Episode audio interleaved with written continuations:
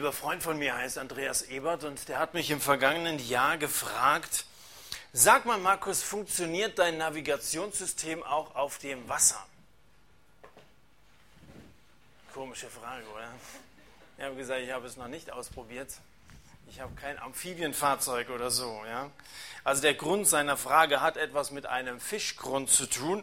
Andreas will nämlich in diesem Sommer nach Norwegen, um dort zu angeln. Und er sagte mir, dass er genaue Koordinaten hat, wo in den Fjorden von Norwegen die reichsten Heringsfischgründe zu finden sind. Äh, okay, und dann will er jetzt da mit dem Navi das irgendwie ausfindig machen. Hm. Ich hole mir die Heringe immer im Aldi aber vielleicht sind sie billiger, wenn man sie selber angelt. Das kann schon sein. Fest steht jedenfalls, weder mein Navi noch ich selbst haben irgendwelche Angelerfahrungen. Wir stehen, wie Thomas gesagt hat, in Lukas Kapitel 5 und für mich steht als Überschrift über diesem Kapitel, von nun an wirst du Menschen fischen. Und ich weiß, dass Leute, die wie ihr als Christen einen äh, besonderen Wunsch haben, nämlich dass sie in der Lage sind dazu, ihren Glauben an Jesus auch anderen weiterzusagen. Es ist interessant, wenn wir eine Freizeit durchführen und wir hinterher so, so Blätter ausgeben, wo sie auch zum einen Feedback geben können, zum anderen aber auch draufschreiben können, was wünsche ich mir für die Zeit nach der Freizeit, dass ganz viele aufschreiben, ich wünsche mir, dass ich mehr Mut habe, zu meinem Glauben zu stehen. Das finde ich auch sehr löblich, dass junge Leute Mut haben wollen. Wir brauchen heute Leute, die Mut haben. Und es ist interessant, auch wenn wir das überhaupt nicht thematisiert haben auf so einer Freizeit, immer steht das da. Ich möchte dass ich mehr Mut habe, sozusagen Menschenfischer zu sein. Und vielleicht hatte ich das damals, als Matthias über diese Aussage, du sollst Menschenfischer sein, gesprochen hat, vielleicht hatte ich das selber auch angesprochen. Und du stellst dir jetzt vor, dass du als Menschenfischer dich auf die abenteuerlichsten Expeditionen begeben musst, etwa vor fremden Leuten zu predigen. Es gibt kaum etwas, wo Leute mehr Angst vorhaben, als vor, vor Leuten sprechen zu müssen. Aber weißt du, das ist nicht unbedingt das, was Menschenfischer zu sein bedeutet. Das kann das auch bedeuten. Und natürlich kommt der Glaube aus der Verkündigung, so steht das mal im Römerbrief. Aber Menschenfischen kann man durchaus auch in so einem ganz privaten, persönlichen Umfeld, das kannst du zu Hause etwa der Zuliefererdienst von jenen vier Freunden des Gelähmten, haben wir vor zwei Wochen darüber gesprochen, Kapitel 5 ab Vers 18, ist ein schönes Beispiel für persönliche Evangelisation, wo sie einfach einen abgeschleppt haben, gesagt haben, hier Jesus, da ist einer, der ist krank und dafür gesorgt haben, dass er mit Jesus in eine Beziehung kam. Und ein weiteres schönes Beispiel, eine schöne, einfache, machbare Methode lernen wir heute kennen. Lesen wir also mal den Text Lukas Kapitel 5 von Vers 27 bis Vers 32. Da steht, und danach ging er Jesus hinaus und er sah einen Zöllner mit Namen Levi am Zollhaus sitzen und sprach zu ihm, folge mir nach. Und er verließ alles und er stand auf und folgte ihm nach. Und Levi machte ihm ein großes Mahl in seinem Haus und da war eine große Menge von Zöllnern und anderen, die mit ihnen zu Tisch lagen. Und die Pharisäer und die Schriftgelehrten murrten gegen die Jünger und sprachen, warum esst und trinkt ihr mit den Zöllnern und Sündern? Jesus antwortete und sprach zu ihnen, nicht die Gesunden brauchen einen Arzt, sondern die Kranken. Ich bin nicht gekommen, Gerechte zu rufen, sondern Sünder zur Buße. So wie Jesus zu Beginn dieses Kapitels Simon und seine Kollegen am Fischerboot sitzen sah, sieht er jetzt einen gewissen Levi am Zollhaus sitzen. Die einen flicken die Netze, der andere flickt die Finanzlöcher der Römer. Zu verzollen hatte Jesus nicht, soweit wir wissen, hatte er nie groß was dabei gehabt. Ihm geht es nämlich gar nicht in erster Linie um Besitz, um Vermögen anzureichern und hier in der Welt irgendwie was zu erreichen und darzustellen. Es geht ihm nicht um Waren, es geht ihm um Menschen. Und er sah sozusagen diesen Levi als Besitz an. Er sah diesen Mann, der da am Zollhaus saß, als einen an, der von jetzt an zu ihm gehört oder sagen wir es noch kürzer, der ihm gehört. Er sah diesen Levi als ein Geschenk, das ihm sein Vater im Himmel macht. Matthäus nämlich, so wie Jesus Levi später nannte, heißt Gabe Gottes. Dieser Mann da am Zollhaus ist ein Geschenk, das Gott seinem Sohn Jesus macht. Schau mal, da habe ich wieder einen für dich. Das könnte doch ein Mitarbeiter von dir sein. Und tatsächlich wurde dieser Matthäus oder Levi einer der zwölf Jünger, die dann dauerhaft mit Jesus mindestens drei Jahre unterwegs waren. So sieht Jesus diesen Matthäus. Er sieht ihn mit liebevollen Augen an. Er sieht in ihm einen potenziellen Menschen, der aus seinem Leben was machen sollte. Einen, den man mit einspannen kann, der ebenso ein Menschenfischer auf irgendeine Art und Weise werden sollte. Andere, die diesen Matthäus am Zollhaus haben sitzen sehen, haben ihn nicht so mit liebevollen Augen angeschaut. Ganz im Gegenteil. Andere, die da vorbeigingen, gingen, die sahen verächtlich auf diesen Blutsauger, auf diesen Mafiosi. Diese Zöllner waren verhasste Leute zur damaligen Zeit, denn nach dem rabbinischen Gesetz war es verboten, Zöllner zu sein. Die Juden betrachteten Zöllner als Vaterlandsverräter, die der römischen Besatzung dienten. Das war das Problem. Die haben da mit den Feinden paktiert und mit solchen Leuten wollte, durfte man noch nicht mal etwas zu tun haben. Aber für Levi war offensichtlich der Reiz des Geldes stärker als die Richtlinien des Gesetzes, jedenfalls des jüdischen das Römische war da etwas großzügiger. Rom erlaubte diesen Leuten sogar, wenn einer fünf Schekel Steuern zu bezahlen hatte, zehn zu fordern und den Rest für sich zu behalten. Das haben die alles nicht so genau genommen und deswegen waren Zöllner in aller Regel recht wohlhabende Leute, aber das hatten die sich alles irgendwie ergaunert. Diese korrupten Finanzmanager, die bereicherten sich, wo sie nur konnten. Das Wort Zöllner, das war so ein Synonym für Räuber, für Bandit, für Schweinehund. Ja, also Zöllner gleich Schweinehund. Und als Jesus ihn rekrutierte, folge mir auffällig, das kann ruhig jeder sehen, komm mir nach, schließ dich mir an, als Jesus ihn rekrutierte, registrierte Matthäus, dass die Autorität des Messias die von Rom übertraf. Und es ist bemerkenswert, ich weiß nicht, ob es die erste Begegnung war zwischen Jesus und diesem Matthäus, aber er stand sofort auf und er folgte ihm nach. Es heißt, er verließ alles. Das bedeutet, er gab seinen Beruf auf, er verließ seinen Freundeskreis, äh, den bisherigen Wohnort, die Familie, brach mit seinen bisherigen Lebensumständen, äh, äh, seinen ganzen Wandel hat er aufgegeben. Er verließ alles und verließ sich von nun an ganz auf Jesus. Hältst du immer noch an so einem Lebensstil fest, von dem du eigentlich längst weißt, dass er falsch ist? Es gibt ja so Leute, die haben sich so an ihren Rhythmus gewöhnt. Die wissen schon, dass ein Leben ohne Gott eigentlich in den Abgrund führt. Und die haben schlechte Erfahrungen gemacht und sie wissen ganz genau, diesen Gott gibt es. Der hat auch einen Anspruch auf unser Leben und er hat auch eine große Liebe und er hat, er hat uns viel zu bieten, unglaublich viel zu bieten. Aber trotzdem machen sie irgendwie immer so in ihrem alten Trott weiter. Ja, zum einen muss man ja auch ein bisschen Geld anreichern und ob man das ein bisschen ergaunert oder wie auch, man auch immer drankommt, da hat man ja ganz gute Ausreden dafür. Und so machen sie in ihrem Trott weiter und Gott spielt eine völlig untergeordnete Rolle in so einer Haltung. Aber wenn dein Pferd tot ist, dann steig ab. Mach es so wie Matthäus.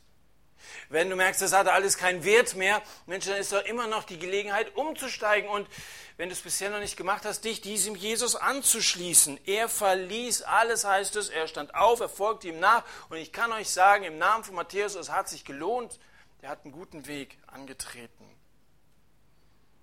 Er stand auf. Ich meine, der ist vorher schon unzählige Male aufgestanden und hat sich wieder hingesetzt. Aber diesmal steht er von seinem Platz auf, um ihn nie wieder einzunehmen. Jetzt gab es kein Zurück mehr für Matthäus. Das ist sozusagen seine Bekehrung gewesen. Ich war vergangenes Wochenende über Ostern, insgesamt Freitag bis äh, Montag, in Kriwitz oben bei Schwerin. Und da sprach ich mit einem jungen Mann, der sah genau aus wie Moritz Bleibtreu. Habe ich ihn gefragt, sag, weißt du, wie du aussiehst? Ja, das haben mir schon 100 Leute gesagt. Ich habe schon Autogramme geschrieben, hat er gesagt. Gut. Also Nico hieß er oder heißt er. Und er erzählte mir, dass er jahrelang vor Gott auf der Flucht war, immer davon gelaufen war. Der wusste ganz genau, dass Gott etwas von ihm wollte. Gott hat sozusagen oft genug bei ihm angeklopft, aber er hat die Tür nie aufgemacht. Und als er dann kapiert hat, dass Jesus ihn meint und dass er ihn ganz persönlich ruft und als er diesem Ruf einfach nicht mehr ausweichen konnte, Da sagte er mir, bisher habe ich immer noch Wegbeschreibungen zurück aufbewahrt. Also dieser alte Lebensstil, das war immer noch irgendwie so reizvoll, dass er sich irgendwelche Hintertüren offen gelassen hat. Ich habe mir Wegbeschreibungen zurück aufbewahrt, aber jetzt, jetzt werde ich die alle wegschmeißen. Ich fand es schön, wie er es ausgedrückt hat. Jetzt, jetzt breche ich die Brücken hinter mir ab und jetzt gibt es nur noch einen Weg, diesen Weg Jesus nach. So wie Matthäus gesagt hat, das Alte ist vorbei, ich gehe jetzt mit Jesus. Und ich kann es dir sehr empfehlen, wenn du immer noch entschlossen bist, so hin und her gerissen, dann entscheide dich jetzt mal und vertraue dich diesem Jesus an. Er ruft, komm, folge mir nach. Wie wird man also Christ? Durch Ruf und durch Nachfolge. Gott ruft durch sein Wort zum Glauben und Gehorchen und Folgen. Das musst du tun. Und Matthäus ist jetzt so glücklich über diese Begegnung mit Jesus, ist so glücklich über seine Bekehrung, dass er das gerne feiern will. Wenn man anders hat, wo man sich wirklich darüber freuen kann, dann ruft man ein paar Freunde zusammen und sagt, komm, wir feiern das gemeinsam. Zur Not eine Hochzeit oder sonst irgendwas. Nächste Wochenende bin ich auf einer Hochzeit. Das ist doch alles ein schöner Anlass. Und wenn es einen, einen wirklichen Anlass gibt, dann, dann ist das so eine Bekehrung. Hast du schon mal drüber nachgedacht? So eine Geburtstagsfeier für deine Neugeburt zu feiern. Manche von euch wissen vielleicht noch äh, äh, und können sich an den Tag, an das Datum erinnern, wo sie zu Jesus gefunden haben. Ist doch mal eine Idee, so einen Geburtstag zu feiern und Leute dazu einzuladen. Vielleicht war das, was Matthäus hier ausgerichtet hat, auch so eine Art Abschiedsfeier, denn von jetzt an wollte er ja mit Jesus durch die Landen ziehen. Vielleicht wollte er sich von seinen Freunden verabschieden, wie auch immer. Er mietet jedenfalls einen Saal an, er verschickt Einladungen, bestellt einen Pizzaservice und da wird eine Riesenparty organisiert. Partys. In, in, in meiner Jugend gab es zwei Sorten davon, und zwar zwei sehr unterschiedliche sogar. Die erste Art von Party sind die, die so innerhalb des christlichen Rahmens stattfinden. Also wenn du in einem gläubigen Elternhaus groß geworden bist, dann kennst du das. Nach dem Gottesdienst steht man noch so zusammen, jeder kennt jeden, ist irgendwie eine vertraute Atmosphäre, hell, freundlich, familiär. Man plaudert miteinander der schwache, unverkennbare Duft von Kaffee, von Wachsmalstiften und Putzmitteln liegt in der Luft. Kavolposter, Klappstühle, Klaviergeklimpe aus dem Nebenraum, überall Kinder und so. Ja, das ist so diese die Atmosphäre so im, im christlich-gemeindlichen Rahmen, wo man mit Leuten zusammen ist und und äh, auch eine ganz gute geistige Stimmung vorherrscht. Und dann gibt es die andere Art von Party, ja, das hieß so, feiern bis der Arzt kommt. Das ist dunkel, laut, der Alkohol floss in Strömen, das Gerede war anspruchslos, die Musik bis zum Anschlag aufgedreht. Manche kamen, um sich zu amüsieren, andere, um mitreden zu können. Und wem weder das eine noch das andere gelang, der tat halt nur so. In meiner Kindheit, da war ich bei diesen geselligen Zusammenkünften der Frommen vorwiegend zu Hause. Und während meiner Schulzeit lernte ich dann die anderen Feste, die der weniger frommen kennen. Allerdings habe ich es ganz selten erlebt, in meinem ganzen Werdegang selten ein Fest erlebt, bei dem es eine Mischung dieser beiden Gruppen gab, zumindest keine beabsichtigte. Ja, hin und wieder kommt sowas bei Hochzeiten oder so weiter vor. Und das löst dann so eine gewisse Befangenheit aus. Um sich nicht auf die Zehen zu treten, gehen sich beide Gruppen möglichst aus dem Weg und feiern getrennt. Das geht dann so bis zum späten Abend, dann übernehmen die Weltlichen das Kommando und schlagen die Frommen in die Flucht. Aber das ist keine Absicht, dass man Christen und Nichtchristen zusammen einlädt, sodass die mal miteinander in Berührung kommen. Dass man sich mal kennenlernt, dass man mal ein paar interessante Fragen stellen kann über den Glauben oder so. Die einen machen ihr Ding, die anderen ihr Ding und man hat relativ wenig miteinander zu tun. Und offensichtlich war das im ersten Jahrhundert gar nicht sehr viel anders und deswegen ist das, was Matthäus hier tut, auch so ungeheuerlich. Levi machte ihm also für Jesus, es war jetzt nicht eine Party, weil er sowieso gerade Geburtstag hatte oder Ostern, nee, das sowieso nicht, vor der Tür stand, sondern er machte ihm für Jesus ein großes Mahl in seinem Haus und es war da eine große Menge von Zöllnern und anderen, die mit ihnen zu Tisch lagen. Das war eine große Gesellschaft, ich nehme mal an, es waren noch mehr Leute, als heute Abend hier sitzen zu Tisch liegen, heißt übrigens nicht unter dem Tisch liegen. Ja. Beim Festessen, als man so zusammen war, nahm man das damals auf Polstern und Kissen beziehungsweise auf so eine Art Tischsofa ein, wo man halb saß und halb lag. Den Eindruck, den Jesus auf Matthäus machte, saß tief und es lag auf der Hand, dass auch seine Freunde seinen Herrn kennenlernen sollten Er wollte ihnen unbedingt helfen, das zu finden, was er selber gefunden hatte. Er war begeistert von diesem Jesus und von dem, was er zu sagen hatte und von seinem eigenen neuen Leben, das er jetzt angefangen hatte. Aber wie sollte er das seinen Freunden klar machen? Er hatte kein Seminar über persönliche Evangelisation besucht. Er hatte keine theologische Ausbildung, er hatte keine Traktate, keine Bücher, hatte alles nicht. Was willst du also machen? Er hatte lediglich ein Herz, das die Liebe Gottes kennengelernt hatte. Und er hatte die feste Entschlossenheit davon, anderen weiterzugeben. Und jetzt müsste ihm irgendetwas einfallen. Eine Möglichkeit wäre die, seine Zöllnerkollegen zum Tempel einzuladen. Da hätten sie dann einen Vortrag von jemandem anhören können, der die geistlichen Zusammenhänge besser erklären kann, als er das kann. Aber da am Tempel, da trifft man dann höchstens so einen Priester im wallenden Gewand, der aus dem Alten Testament vorliest. Matthäus sieht ein, dass dieser Einstieg nicht der Ideale für seine leichtlebigen, abenteuerlustigen und eingefleischten Heiden, die er eigentlich erreichen wollte, war. Und dann hätte er ja die Schultern zucken können und sagen können, naja, also andere Möglichkeit sehe ich nicht, ich selber bin nicht in der Lage, hätte aufgeben können. Was soll's?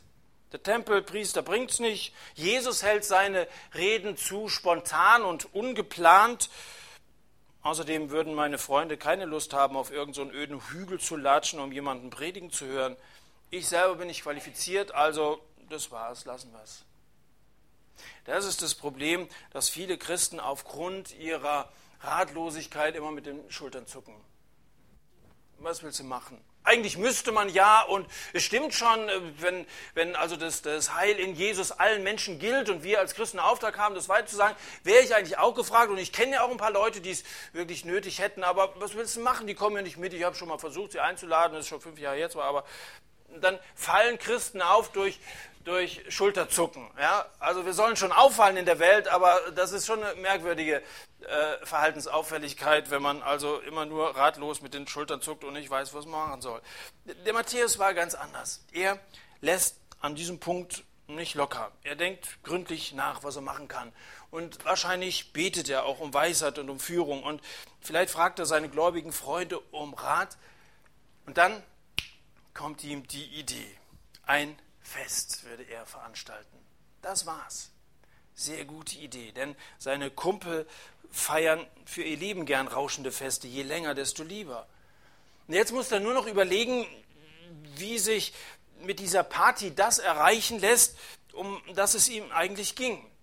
Und deswegen lud er neben seinen ganzen Freunden zu dieser Party auch Jesus und seine Jünger als Special Guest ein damit sie hier und da so ein geistliches Samenkorn fallen lassen, damit es zu irgendwelchen Berührungen kommt, eben zwischen dem Heiland der Welt, zwischen Jesus und Menschen, die verloren sind, die wirklich tief in der Sünde drin steckten. Da musste es doch irgendwo zu Berührung kommen. Und Einzelheiten werden hier nicht berichtet, aber der Himmel allein weiß, welche bedeutsamen Gespräche am Abend dieses Festes geführt worden sind. Einzelheiten wissen wir nicht darüber, worüber die genau gesprochen haben. Man kann nur so ein bisschen zwischen den Zeilen lesen, man kann ein bisschen spekulieren. Das, was wir wissen, ist, dass die Pharisäer Wind von der Sache bekommen haben und das ganze Happening natürlich verurteilt haben. So kennen wir sie ja. Haben ein paar Leute Spaß und schon, da kann ja was nicht stimmen. Wahrscheinlich sind sie der Meinung, dass man hier mit der falschen Methode Mission betreibt. Und feige wie sie nun mal sind, beschweren sie sich nicht bei Jesus, sondern sie gehen zu seinen Jüngern und sagen zu ihm, mit Zollschnüfflern und anderem Gesindel frisst und säuft er. So lautet der Vorwurf der Pharisäer und Schriftgelehrten. Das, was sie zu sagen hatten, das brachte eigentlich auch nicht viel weiter. Offen gestanden glaube ich, dass sie unter anderem deshalb so ungehalten waren, weil jeder diese Party ungeheuer zu genießen schien. Als Christ bemüht man sich ja anständig zu leben. Man bemüht sich nicht unangenehm aufzufallen. Als gläubiger, gut erzogener Mensch, wie du es vielleicht auch bist, da hält man sich an die Warnung, glücklich der Mann, der nicht folgt dem Rat der Gottlosen, der den Weg der Sünder nicht betritt und vor allen Dingen, der nicht sitzt im Kreis der Spötter. Und man fragt sich in dieser Geschichte, ja, warum hält sich Jesus eigentlich nicht daran? Also das, was ich gerade zitiert habe, ist ja Altes Testament, das ist ja die Bibel, das ist Psalm 1, Vers 1, 1, Vers 1, das ist also ganz vorne in dem Psalm, das hat eine ganz besondere Wichtigkeit. Ihr sollt nicht im Kreis mit Spöttern zusammensitzen, ihr sollt nicht überschwänglich feiern und ein draufmachen und dummes Zeug daherreden. Ihr sollt nicht in solchen Kreisen verkehren. Warum hält sich Jesus nicht daran? Nun, vielleicht sitzen hier auf dieser Party gar keine Spötter zusammen. Ich bin mir ziemlich sicher, dass Matthäus bei diesem Essen seine Geschichte erzählt hat, wie es dazu kam, dass er jetzt seinen Job aufgibt, wie es dazu kommt, dass er jetzt entschlossen ist, Jesus nachzufolgen, wie sich sein Leben, seine ganze Art auch in Bezug auf Freigebigkeit und so weiter verändert hat. Ich glaube, er hat seine Geschichte erzählt. Und spätestens in diesem Moment werden die Spötter die Klappe gehalten haben. Ich glaube, da gab es gar keine Spötter bei dieser Feier. Weißt du, so geschieht Evangelisation. Die geschieht mitten im Leben. Wir glauben immer, Evangelisation ist eine Veranstaltung, so einmal in der Woche mit der Gemeinde macht man Evangelisation. Und dann lassen wir Evangelisation zur Aktion verkommen. Da meinen wir, damit haben wir es denn gemacht und haben ein gutes Gewissen. Jetzt haben wir hier mal ein halbes Jahr, so etwas ähnliches wie Evangelisation, hier beim Satt gemacht, haben wir es geschafft oder so. Aber Evangelisation, das geschieht mitten im Leben, bei einem Essen zum Beispiel, bei einem Heringsessen aus dem Aldi oder so.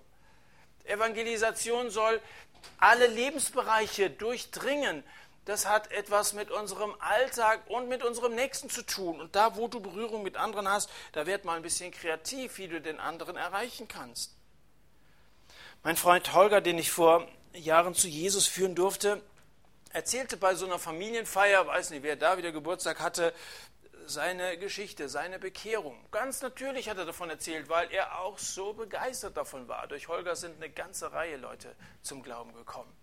Und seine Tante Conny war dabei und die hat sich das angehört. Es war jetzt peinlich, da vor den ganzen Leuten eine Frage zu stellen. Aber beim Abschied hat sie gesagt, du, ich würde mich gern mal mit dir über die Sache, was du da erzählt hast, ein bisschen näher unterhalten. Dann haben die beiden sich einen verabredeten Termin ausgemacht, Treffpunkt. Dann hat Holger ihr ganz direkt von Jesus erzählt und erklärt, wie man Christ wird. Dann hat sie sich bekehrt, dann hat sich taufen lassen, hat sich einer Gemeinde angeschlossen, gehört jetzt zu einer, einer Gemeinde in Friedrichshafen unten am Bodensee. So kann es gehen dass einer ganz normal davon erzählt. So wie wir davon erzählen, dass gestern der Eintracht Frankfurt über Leverkusen gewonnen hat und man freut sich drüber, so kann man sich auch darüber freuen, dass Jesus ein Leben neu gemacht hat. Warum werden wir denn immer so komisch, wenn wir auf einmal über biblische Themen reden? Dann verstellen wir die Stimme und, und, und sind da auf irgendwie so, so sakral und so. So merkwürdig werden wir dann auf einmal. Da kannst du doch ganz normal drüber reden, wie über alles andere auch, oder nicht? Wahrscheinlich hört der frisch bekehrte Matthäus zu, wie die Pharisäer anfangen, mit den Jüngern rumzustreiten. Warum ist er da mit Zöllnern und Sündern und so weiter? Und dann fragt er sich, macht er sich vielleicht schon einen Vorwurf, ob er, ob er überhaupt das Richtige gemacht hat. Beim ersten Missionsversuch wird Jesus von den hohen Tieren des Judens, Judentums derart kritisiert. Ich versuche mich mal so ein bisschen hineinzuversetzen in Matthäus. Da denkt er vielleicht, da hätte ich meine Freunde doch eher zum Tempel mitschleppen sollen. Oder ich hätte besser gar nichts unternehmen sollen. Einen schönen Schlamassel habe ich da angerichtet. Jesus hat sich eine oberhirtliche Rüge einge, eingehandelt. Sowas riskiere ich so schnell nicht, nicht, nicht nochmal. Das Evangelisieren, das lasse ich lieber den Profis. Da halte ich mich raus. Vielleicht hat er so gedacht. Im Hintergrund laufen die Ärzte. Einer der Geistlichen hält sich die Ohren zu, brüllt, Musik macht mich krank. Und dann hört Matthäus plötzlich, wie Jesus sein Fest verteidigt, indem er die Pharisäer über das Verhältnis von Ärzten, Kranken und Gesunden aufklärt. Und auf einmal merkt er, dass sich Jesus auf seine Seite stellt. Das Wort, das Jesus spricht, kannst du auch als Sprichwort bezeichnen. Nicht die Gesunden brauchen einen Arzt, sondern die Kranken, sagt er. Damit tritt er den Pharisäern und Schriftgelehrten entgegen.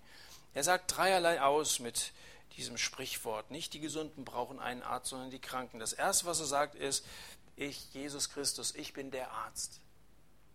Und wenn du dich irgendwie krank fühlst und wenn du merkst, bei dir ist irgendwie so eine aussichtslose Situation, du weißt nicht, wie du, wie du rauskommen sollst, wie du gesund in deiner Seele gesund werden sollst, ich sage dir, Jesus ist Arzt. Er stellt sich hier als solcher vor. Das Zweite, was er sagt, ist, die Zöllner und Sünder sind krank. Damit stimmt Jesus auch mit den Pharisäern überein. Der Meinung waren sie auch. Und das Dritte, was Jesus sagen will, er ist gekommen, um die Sünder zu heilen. Er will nicht, dass die krank bleiben. Er will nicht, dass die noch kränker werden, sondern dass sie gesund werden. Deswegen gehe ich davon aus, dass Jesus sich nicht betrunken hat auf dieser Feier, dass er nicht über irgendwelche schmutzigen Witze gelacht hat, dass er sich nicht irgendeiner Fresserei angeschlossen hat, sondern dass er als ein Seelsorger das Gesindel für die Sache Gottes gewinnen wollte. Das war seine Absicht. Auch wenn er den Ruf damals schon hatte, ein Fresser und Weinsäufer zu sein. Ja, er war bei denen, die sich gefreut haben. Und Jesus ist auch keine trübe Tasse gewesen, die man zu so einer Feier nicht eingeladen hätte. So geht ja seine ganze Laufbahn auf der Hochzeit zu Kana schon los dass er äh, bei einem solchen Fest dabei ist. Das heißt auch so, er war dazu eingeladen. Er freut sich mit den Freunden und er hat die Gemeinschaft zu Menschen gesucht. Darum ging es ihm in erster Linie. Nochmal, ich spekuliere hier so ein bisschen und lese zwischen den Zeilen. Der, der, Text ist heute so kurz, also um die Predigt vollzukriegen, muss ich ein bisschen Zeilen dazufügen. Aber man kann ja mal sich versuchen reinzuversetzen, wie war das damals? Ähm, ich stelle mir vor, wie Jesus nach diesem Wortwechsel mit den Pharisäern den, den Arm um Matthäus Schulter legt und zu ihm sagt, weißt Matthäus, ich finde, du hast deine Sache sehr gut gemacht. Ich weiß, warum du zu diesem Fest eingeladen hast. Du hast mich gesehen, wie groß die geistliche Not deiner Freunde ist und du hast dir was Kreatives einfallen lassen. Ich möchte dir sagen, Matthäus, dass ich deine Idee prima finde, dass ich sehr gerne gekommen bin und dass ich dir sehr hoch anrechne, dass du ein Herz für verlorene Menschen hast komm, lass uns wieder zu den anderen gehen. Er stellt sich auf seine Seite, er freut sich über Matthäus, der schon in seinem ersten Ausbildungsjahr, in den ersten Tagen seiner Ausbildung äh, ein sehr, sehr gutes Ergebnis als Menschenfischer, als Jünger Jesu, als Apostel äh, dargestellt, abgegeben hat. Welche Prinzipien hinsichtlich des Missionsauftrages können wir von Matthäus lernen? Nun zum einen, Gott möchte, dass wir unsere ungläubigen Freunde genauso wichtig nehmen, wie der Matthäus das damals gemacht hat. Das wäre doch vielleicht mal eine Methode für die sattfreie Saison. Hm. Gott möchte auf jeden Fall nicht, dass wir nur mit den Schultern zucken und aufgeben und sagen, ich weiß nicht, was ich machen soll.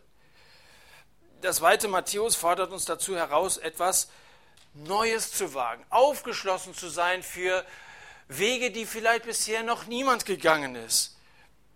Er fordert uns auf, kreativ zu denken. Weißt du, es gibt kein Rezept für Evangelisation, aber es gibt zum Beispiel Rezepte für leckeres Essen. Und deswegen lade ich dich ein, Leute einzuladen zu einem Mittagessen, wenn du es nicht hinkriegst, zum Kaffee trinken oder zum Grillen oder so. Kommt jetzt so eine Saison wo man sehr schön zusammen feiern kann. Macht es doch mal. Und ich glaube, dass wenn du dann jemanden zu so einem Jugendgottesdienst mit Thomas Meyerhöfer oder dann, wenn wir irgendwann vielleicht wieder im Oktober mit ZAT anfangen, weitermachen, dann kommt so eine Einladung nicht ganz so überraschend. Wenn du auch mal ganz normal Zeit verbracht hast ist natürlich schon komisch, wenn man immer nur hinkommt und sagt, ich habe hier wieder so einen Hanse, der schon wieder, gell? Also die Frommen, die kennt man manchmal nur, dass sie ein bisschen freundlich werden, wenn so eine Veranstaltung ansteht. Man selber fühlt sich da auch total blöd, man geht da nicht gerne hin, aber na, man muss da wenigstens so tun, als, als ob man Leute einlädt oder so. Aber es gibt eigentlich sehr viel natürlichere äh, Methoden der Evangelisation. Viele leben in diesem Irrtum. Die effektivste Evangelisationsmethode besteht darin, Kontakt zu Menschen aufzubauen, die man vorher noch nicht kannte. Da macht man so, so Postwurfsendungen, Flyer und gibt ein riesen Geld für Werbung aus. Wenn wir unsere Beziehung pflegen würden, dann können wir uns das alles sparen. Dann wären die, die Häuser knallevoll, ohne dass wir einen einzigen Flyer weitergeben. Was können wir lernen von Matthäus? Grundsätzlich können wir lernen, ansteckendes Christsein findet von Freund zu Freund statt von Mensch zu Mensch, von Nachbar zu Nachbar. In seinem Buch Warum ich kein Atheist bin beschreibt Alexander Gard, das findet ihr auch hinten. Alexander Gard ist Pfarrer in Berlin-Lichtenberg, ist zum Glauben gekommen, nachdem er eine ganze Menge Anfragen hatte an diese Christen. Und dann beschreibt er seine Vorbehalte gegenüber Christen, bevor er selber einer wurde. Das finde ich schön, wie er das formuliert. Er sagt, vielleicht haben diese Jesus-Typen einfach sich in etwas hineingesteigert. Diese Welt ist ja voller Spinner und die Religiösen sind die peinlichsten von ihnen. Und jetzt wollte ich es wissen, sind Sie Psychopathen oder sind Sie Gläubige, die Gott wirklich erfahren haben? Solche Fragen haben Leute. Ist was dran an dem, was Sie da erzählen oder sind die einfach nur verrückt? Das gibt, diese beiden Möglichkeiten gibt es. Aber wenn wir nicht Antworten geben auf diese Fragen, woher sollen Sie es denn dann wissen? Wir sollen seine Zeugen sein. Nochmal, Freundschaftsevangelisation ist biblisch, Freundschaftsevangelisation ist logisch, Freundschaftsevangelisation ist zielbewusst und die Effektivität ist von Jesus, von Paulus, von Matthäus und von unzähligen anderen nach ihnen unter Beweis gestellt worden. Ich bin nicht gekommen, Gerechte zu rufen, sondern Sünder, sagt Jesus am Ende. In dieser Geschichte stehen sich Zöllner und Pharisäer gegenüber. Die Pharisäer, die sehen sich als solche, die besser sind als andere. Gott war für sie ein Partner, der ihre guten Taten zur Kenntnis nahm und als Guthaben abbuchte. So haben sich Gott vorgestellt. Also mit uns kann er schon, schon, schon zufrieden sein. Und auf der anderen Seite gibt es also diese Begebenheit in Lukas 18, wo da einer steht im Tempel, ich danke dir Gott, dass ich nicht so bin wie die anderen. Das sind die Pharisäer. Und auf der anderen Seite stand da im Tempel ein Zöllner, der sagt, Gott sei mir dem Sünder gnädig. Der Sünder fühlt, dass er im Unrecht ist und dass Gott Recht hat. Da ist einer, der Gott als Gott anerkennt, als einen heiligen Gott anerkennt, sich selber als Sünder erkennt und sich diesen Gott, der bereit ist zum Vergeben, anvertraut. Die Sünder sind gerufen und die Gesunden, die scheiden aus. Die haben weder Liebe noch Erbarmen. Dafür sind diese Pharisäer und Schriftgelehrten hier ein gutes Beispiel. Ich hoffe sehr, dass es uns in den letzten sechs Monaten, seitdem wir hier satt veranstalten, dass es uns gelungen ist zu zeigen, dass Christsein das Beste ist, das dir in deinem Leben passieren kann. Matthäus feierte ein Fest zu diesem Anlass, als es soweit war und er zur Erkenntnis der Wahrheit gekommen war. Gott ist alles andere als ein Freudenkiller.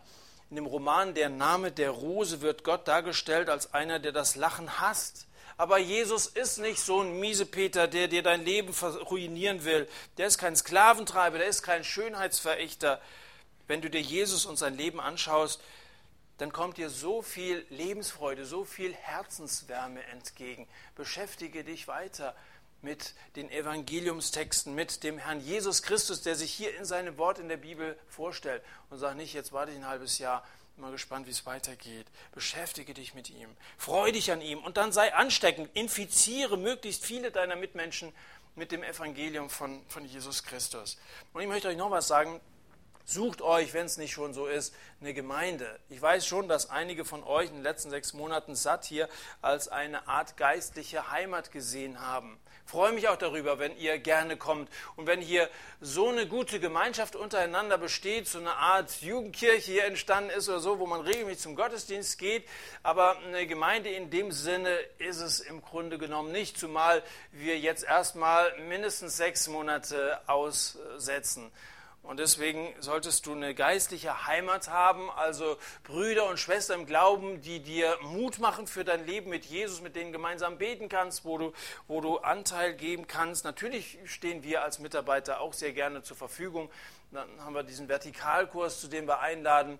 Da gibt es auch in unserem Rahmen Möglichkeiten. Wichtig ist aber, dass du eine geistliche Heimat hast. Denn Christ ohne Gemeinde ist wie ein Soldat ohne Heer ist wie ein Organ ohne Körper, ist wie ein Schaf ohne Herde, ist wie ein Kind ohne Elternhaus. Da stehst du irgendwie ziemlich allein auf einsamen Posten und wirst wahrscheinlich nicht allzu lange als Christ überleben. Deswegen such die Gemeinschaft mit anderen und dann feiere mit anderen Gottesdiensten, feiere Jesus und sei ein Zeugnis für ihn. In jedem Falle bleib auf Empfang. Das ist unser Motto hier. Satt, voll auf Empfang. Bleib auf Empfang. Gott möchte weiter zu dir reden. Jesus möchte dich weiter herausfordern. Und er möchte, dass du im Glauben wächst. Jünger sein bedeutet, im Glauben zu wachsen. Ein Jünger ist ein Lernender. Ich weiß gar nicht, warum die Jünger heißen. Jünger waren wir alle mal. Wörtlich übersetzt heißt das Lernender, Schüler im Abhängigkeitsverhältnis zu einem äh, geistlich Weiteren. Und so ein Jünger sollst du werden. So wie Matthäus einer war, der hier angefangen hat, Jesus nachzufolgen, so stehst du vielleicht noch ziemlich am Anfang der Nachfolge Jesu und du sollst vorankommen, du sollst lernen, du sollst wachsen im Glauben und sollst zu einem werden, an dem Jesus wirklich seine Freude hat.